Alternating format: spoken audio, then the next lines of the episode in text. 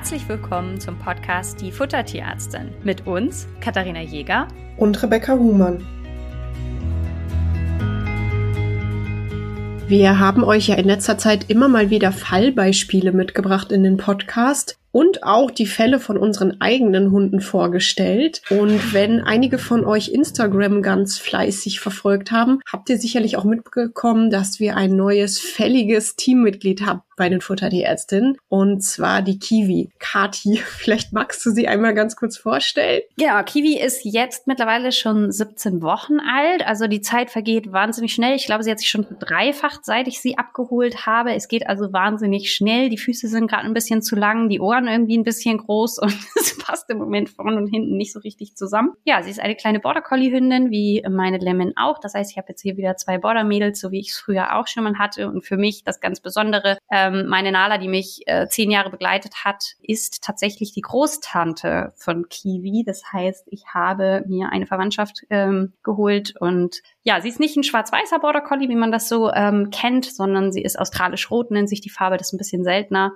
Wollte ich immer schon haben. Jetzt muss man dazu sagen, guter Hund hat natürlich keine Farbe, aber es hat sich eben ergeben, dass ausgerechnet die verwandte Hündin von Nala, dass ich die haben konnte. Und da habe ich dann natürlich direkt Ja gesagt und die Kleine abgeholt. War also auch ein bisschen Schicksal, dass ihr zueinander gefunden habt, sozusagen. Was jetzt natürlich für die Zuhörer super interessant ist, ist, was frisst das Tierchen denn? Beziehungsweise vielleicht erzählst du einmal, wie es war, was, was hat die Fütter, äh, die Züchterin gegeben, wie hast du umgestellt und worauf und vor allen Dingen, warum hast du dein aktuelles Futter ausgewählt? Genau, also die Züchterin ist da so, dass sie ganz viel ausprobiert und ähm, ab der vierten Woche, je nach Wurfgröße, eben zufüttert, einfach auch um die Hündin so ein bisschen zu entlasten und sie da aber auch ganz viel Obst und Gemüse ausprobiert und irgendwie verschiedenste ja, Futtermittel und auch ein bisschen frisches Fleisch, aber in erster Linie bekommen die dort Trockenfutter und ähm, sie im, hat mir dann auch das Trockenfutter geschickt. Ich habe mir das so im Großen und Ganzen angeschaut und habe einfach tatsächlich, weil es natürlich super sinnvoll ist, wenn der Welpe einzieht, es ist eh alles super neu und das heißt, es ist sehr sinnvoll, das Futter beizubehalten und ich hatte dann, ich glaube, einfach so einen 15 Kilo Sack davon bestellt, weil ich mir dachte, ja, dann fütter ich den einmal leer.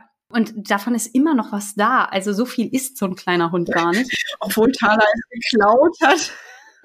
Wir waren letztens zu Besuch bei Kati und Thala hat herausgefunden, in welchem Abstellraum dieser Futtersack stand. Es war zum Glück Lamm mit Reis, also nichts, was Thala nicht verträgt. Und Thala fand ziemlich lecker. Also sie hat immer vor der Tür gelauert und dann die Bröckchen aufgesammelt, die Kati vielleicht mal daneben gefallen sind. genau. Und das heißt, du hast es eben schon gesagt, Lamm und Reis wäre nicht meine erste Wahl für eine Proteinquelle gewesen, ehrlich gesagt. Also ich nehme lieber, wenn ich einen Hund habe, der neu kommt und wo ich weiß, der hat jetzt keinerlei Probleme mit irgendwie Allergie oder irgendwas, dann nehme ich tatsächlich lieber Rind oder Huhn, weil das einfach die Klassiker sind, die haben die eh schon bekommen und Lamm ist dann doch ein, ein Ticken exotischer. Das lasse ich dann gerne außen vor. Aber dadurch, dass sie das jetzt schon gekriegt hat, dann war das halt so, aber wäre nicht meine erste Wahl gewesen. Aber es ist jetzt auch nicht schlimm, dass es so ist. Aber, und das sollte euch immer bewusst sein, wenn halt ein Welpe einzieht, macht euch klar, welche Fleischsorten ihr auf keinen Fall füttern wollt für den Fall der Eliminationsdiät. Das wäre bei mir auf jeden Fall das Schwein weil ich das super praktisch finde. Ähm, jetzt sagt der eine, oh Gott, Schwein darf man noch gar nicht füttern. Doch, gekocht und Fertigfutter ist das durchaus legitim. Und bei Schwein ist es so, dass das relativ leicht verfügbar ist in Deutschland. Ne? Das heißt, wenn ich jetzt eine Eliminationsdiät machen müsste, dann könnte ich das relativ leicht bekommen. Das heißt, das ist immer so eine meiner Exklusionsproteinquellen. Äh, und das Pferd lasse ich auch immer gerne übrig, auch aus dem gleichen Grund. Das ist ein bisschen exotischer, man bekommt es leicht in Deutschland. Ja, und alles andere hier, Lama, Zebra und so, da müssen wir gar nicht drüber reden. Das natürlich erst recht nicht. Aber deswegen bin ich jetzt aktuell noch bei einem Futter mit Lamm und Reis und ähm, ja, da fütter ich jetzt fleißig den Sack leer. Und äh, was planst du? Würdest du es dann nochmal nachkaufen oder hattest du überlegt, es dann umzustellen? Nee, ich würde es nicht nachkaufen. Und zwar aus einem Grund. Ähm, wir werden ja ganz oft hier auch gefragt, welches Fertigfutter nehmt ihr, welche Fertigfutter äh, ja, empfehlt ihr, welche Firma. Mir ist eine Firma oder mir ist völlig egal, welche Firma auf dem Sack draufsteht. Ich brauche aber alle Daten. Und da war es jetzt hier bei dem Sack so, dass mir leider die Daten zu Magnesium und Kalium zum Beispiel fehlen. Und das war jetzt so ein, so ein kleiner Kompromiss, weil ich natürlich, also wichtig ist natürlich beim Hund im Wachstum, dass ich die Kalziumgehalt beurteilen kann, den Phosphorgehalt, den Proteingehalt. Und das war war alles gegeben. Deswegen habe ich jetzt mich auch dafür entschieden, das am Anfang weiter zu füttern, weil das eben die ganz wichtigen Nährstoffe sind. Aber ich muss sagen, so langfristig möchte ich bitte ein Futter füttern, wo alle Daten sind. Ihr wisst, mein jo oder unser Job ist wahnsinnig zahlengetrieben und für mich ist halt die Beurteilung eines Trockenfutters dann geeignet, wenn alles enthalten ist. Wenn mir der Hersteller aber nicht alle Daten gibt, dann kann ich das Futter auch nicht wirklich zu 100 Prozent abschließend beurteilen. Und da hätte ich dann lieber eins, wo ich eben alle Daten habe. Und ich glaube, Mangan, Magnesium und Kalium war irgendwie nicht angegeben. Mhm, genau. Da muss ich dann sagen, hm, das klemmt mir dann halt ein bisschen und deswegen werde ich definitiv jetzt wechseln. Ist für mich also kein hundertprozentiges Ausschlusskriterium, wenn ich jetzt nicht alle Daten bekomme. Es kommt immer darauf an, welche fehlen und ob ich abschätzen kann, ob da dann Mangel vorliegt oder nicht. Also Beispiel, wenn ich jetzt ein Futter habe auf Kartoffelbasis und die geben mir den Kaliumwert nicht, bin ich mir aber trotzdem relativ sicher, dass genug Kalium in meinem Hund landet, weil Kartoffeln einfach super kaliumhaltig sind. Also das wege ich immer so ein bisschen ab. Aber ich finde auch, dass es ein Qualitätskriterium ist, dass wenn man den Hersteller anschreibt und nach mehr Daten, also diesen vollständigen Analysedaten fragt, die dann alle komplett kommt. Also ich habe gerade überlegt, vielleicht machen wir einfach mal einen Instagram-Post, äh, wo wir ausführlich quasi aufschreiben, welche Daten wir von den Herstellern am liebsten immer hätten, damit man das Futter komplett beurteilen kann. Also dass wir alle Nährstoffe überprüfen können, die wir so in den Rationsberatungen ähm, überprüfen. Und wenn ihr das dann austestet bei euren Herstellern, werdet ihr schnell merken, eben wer da gut Auskunft geben kann und wer nicht. Genau, dann haben wir jetzt ja sozusagen Ach so, nee, meine Frage, hast du dich dann schon für was Neues entschieden oder ist es noch okay? Genau, weil ich muss jetzt eh nachbestellen. Also ihr müsst halt überlegen, natürlich weiß ich das, und du hast völlig recht, gerade bei Kalium gehe ich davon aus, dass genug drin ist. Ne? Man hätte ja sonst auch sagen können, oh Gott, jetzt hast du bis zur 16. Woche den Hund aber so gefüttert. Da, da wird schon alles drin sein, aber der Markt ist einfach so groß, dass es eben genug Hersteller gibt, die mir alle Daten geben. Und da wechsle ich dann gerne. Und jetzt steht so ein bisschen die Frage an, also ihr habt es rausgehört, bei mir kriegen die Hunde einen Großteil Fertigfutter. Und da ist es eben so, dass ich überlegt habe, ob ich ein Softfutter haben möchte oder ein, ein normales Futter. Also, weil ihr müsst euch überlegen, bei mir ist es so, dass ich morgens mir so ein bisschen die Menge abwiege, was an Trockenfutter äh, verfüttert wird. Und dann gebe ich davon relativ viel entweder im Training, auf dem Spaziergang oder in Futterspielzeugen. Und das heißt, das ist so ein bisschen auch, spielt für mich in der Auswahl die Größe der Kroketten. Und da muss ich auch sagen, sind die Kroketten des aktuellen Futters einfach zu groß. Weil wenn ich da jetzt mit Kiwi trainiere und ihr dann so einen Keks gebe, dann kaut die da halt irgendwie so ein bisschen drauf, wobei Kiwi eher nicht so der Typ kauen ist. Aber das ist halt, also ich finde es halt verhältnismäßig ein bisschen zu groß. Da habe ich lieber ganz kleine Brackets und da gibt es ja auch bei manchen Herstellern zum Beispiel eine Version in Mini und in Maxi. Und das ist in der Regel ein sehr vergleichbares Futter von der Zusammensetzung, aber die Leckerlis sind kleiner oder die Brocken sind kleiner. Und das habe ich manchmal fürs Training lieber. Und ihr seht, auch ich habe meine emotionalen Beweggründe für oder gegen ein Futter. Und da wären mir beim aktuellen Futter die Kroketten auch einfach zu groß. Also fürs Training ist das irgendwie nervig, weil ich gehe dann los und habe das Gefühl, ich habe ewig viel mit. Und im Endeffekt sind es aber nur 30 Dinger und das ist halt super schnell dann auch weg oder 20 Dinger. Und äh, da habe ich lieber kleinere und habe dann eben mehr und habe mehr Flexibilität. Nimmst du noch andere Dinge als Leckerli fürs Training? Also hast du da auch irgendwie so eine Staffelung mit super Leckerli und ich sag mal Alltagsstandard-Leckerli oder wie machst du das bei deinen Hunden?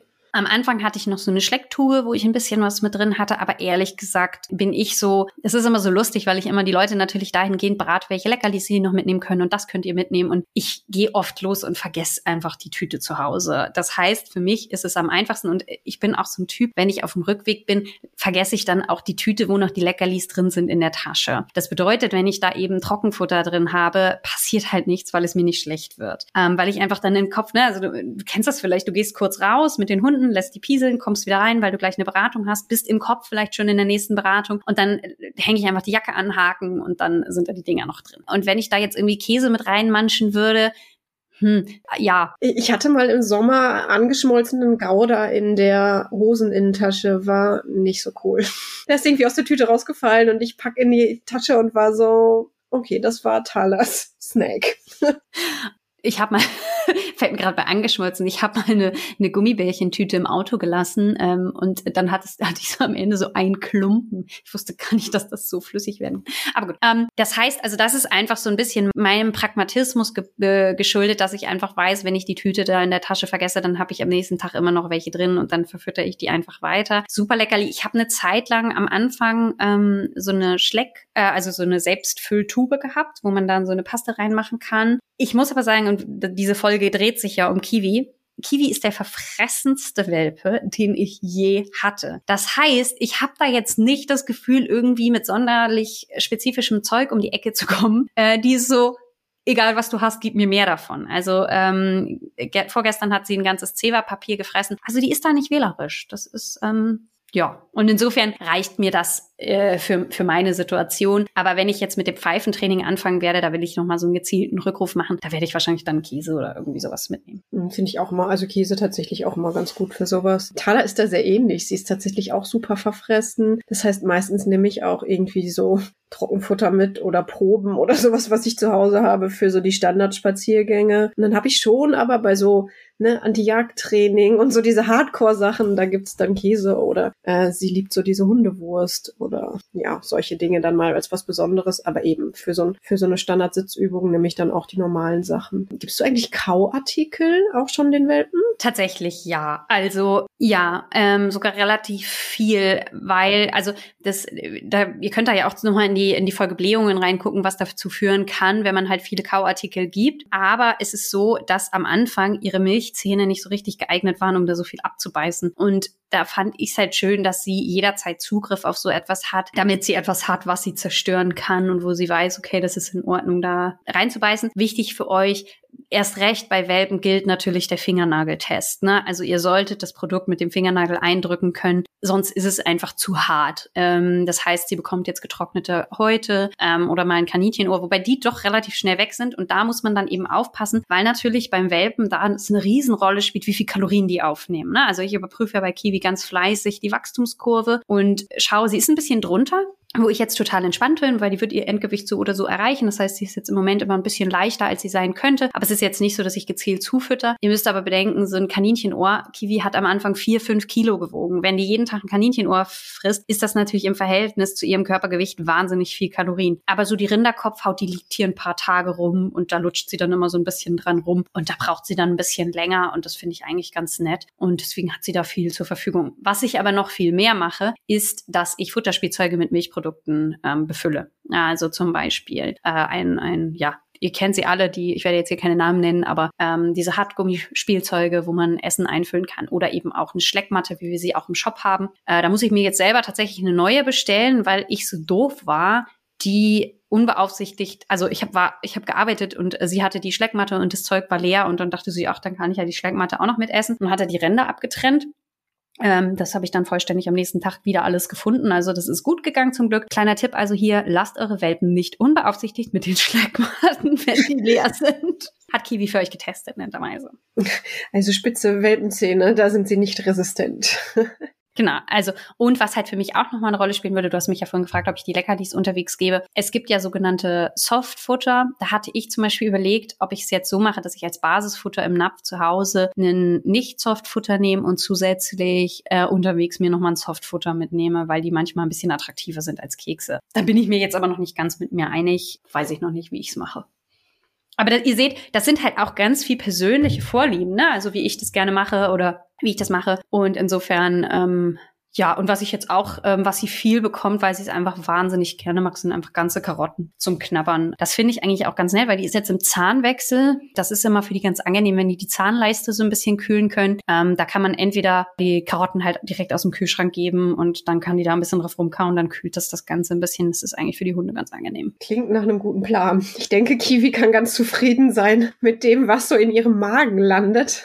es ist natürlich zu wenig aus Kiwis Sicht. Also Kiwi würde da ganz klar gerne mit Thaler eine Allianz gründen und äh, gerne da fordern, dass sie noch mehr Futter braucht. Ja, aber wie gesagt, da kriegen sie ja mehr auch Gemüse oder Obst oder so. Und ich bin da auch relativ entspannt. Also wenn jetzt bei mir mal Nudeln oder so übrig sind, dann kriegt sie das auch alles. Also genau, aber eben in, in moderater Menge, ne? Das nicht zu viele Kalorien. Das überprüfe ich ja, wie gesagt, immer mit der Wachstumskurve. Ne? Also wichtig ist natürlich, dass die Basis über das Trockenfutter abgedeckt ist, damit ihr Nährstoffbedarf gedeckt ist. Aber man hat da halt einen kleinen Spielraum und solange sie sich mit der Wachstumskurve entwickelt, muss ich da, äh, kann ich da eben auch mal hin und wieder so eine Kleinigkeit zusätzlich geben. Und äh, wie gesagt, sie freut sich immer über alle Extras. Ja, cool. Auf jeden Fall danke für deine ein Einblicke sozusagen in dein privates Hundeleben. Ich finde es aber ganz lustig. Ich habe das relativ häufig auch bei mir in den Beratungen, dass dann ähm, die KundInnen fragen, ja, was machen Sie denn und was füttern Sie denn? Das ist ja schon irgendwie immer auch so ein bisschen Inspiration für andere. Aber ich finde, es ist eigentlich ganz gut deutlich geworden, dass das eben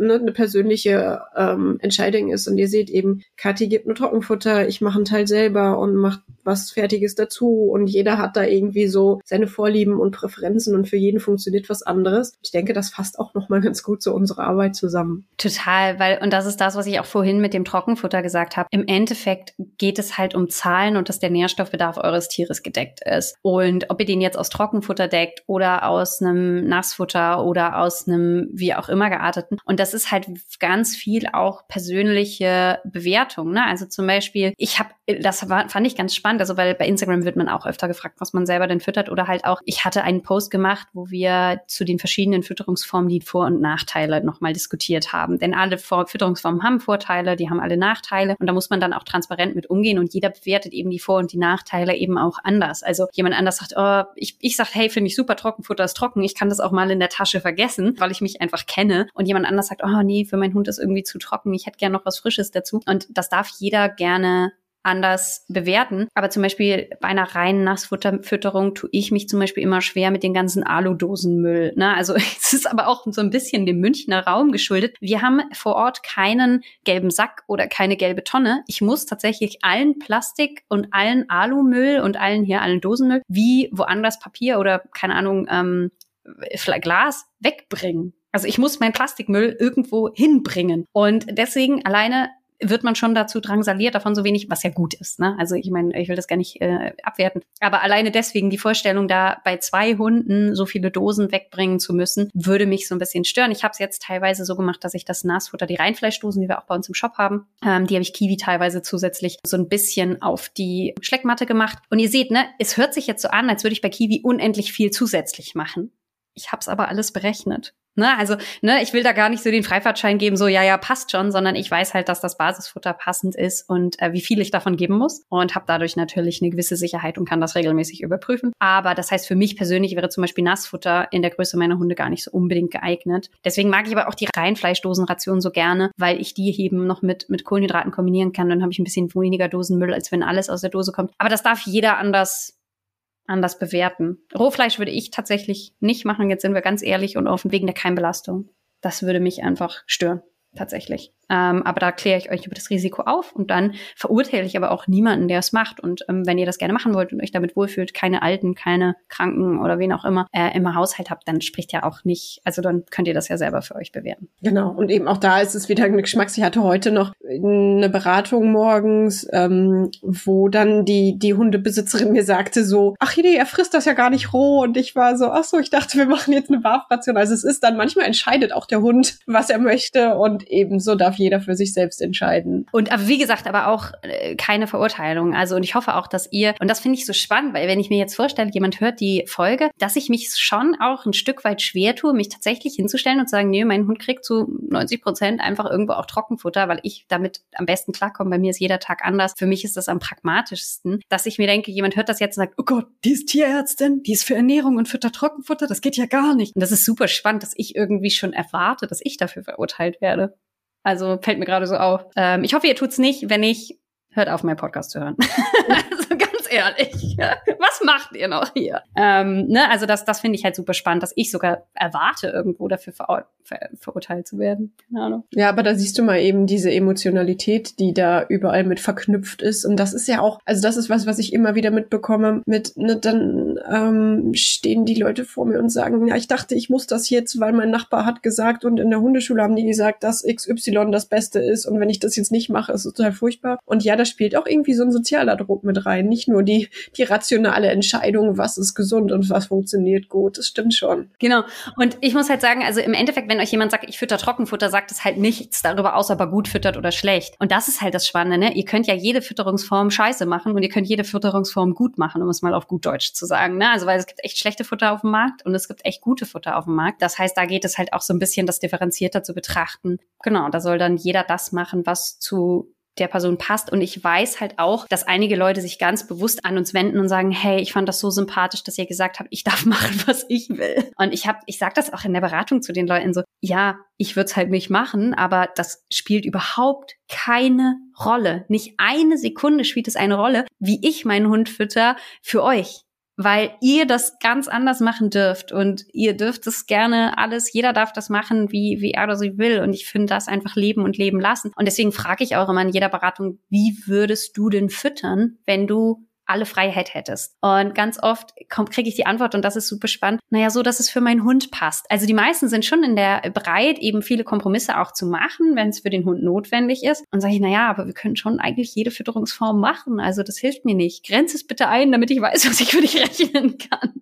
Und insofern ähm, darf jeder diesen Weg gerne so gehen, wie es für einen selber passt. Und man kann alle Wege gut bestreiten und alle Wege eben auch ein bisschen, ja, man kann aber auch was falsch machen. Das war jetzt das philosophische Abschlusswort, würde ich sagen. Ich fand es jetzt auch ganz spannend. Guck mal, jetzt waren wir fast ein Laber-Podcast. Sonst sind wir ja so sehr informationsgetrieben, also so fühle ich mich zumindest. ähm, und jetzt haben wir mal so ein bisschen gequatscht. Das ist doch eigentlich auch ganz schön. Genau. Vielleicht schreibt ihr mal in die Kommentare, was ihr dazu sagt, ob wir da mehr von machen sollen oder was ihr euch so wünscht an Podcast-Folgen noch. Alles klar, dann sage ich bis dahin. Bis dann.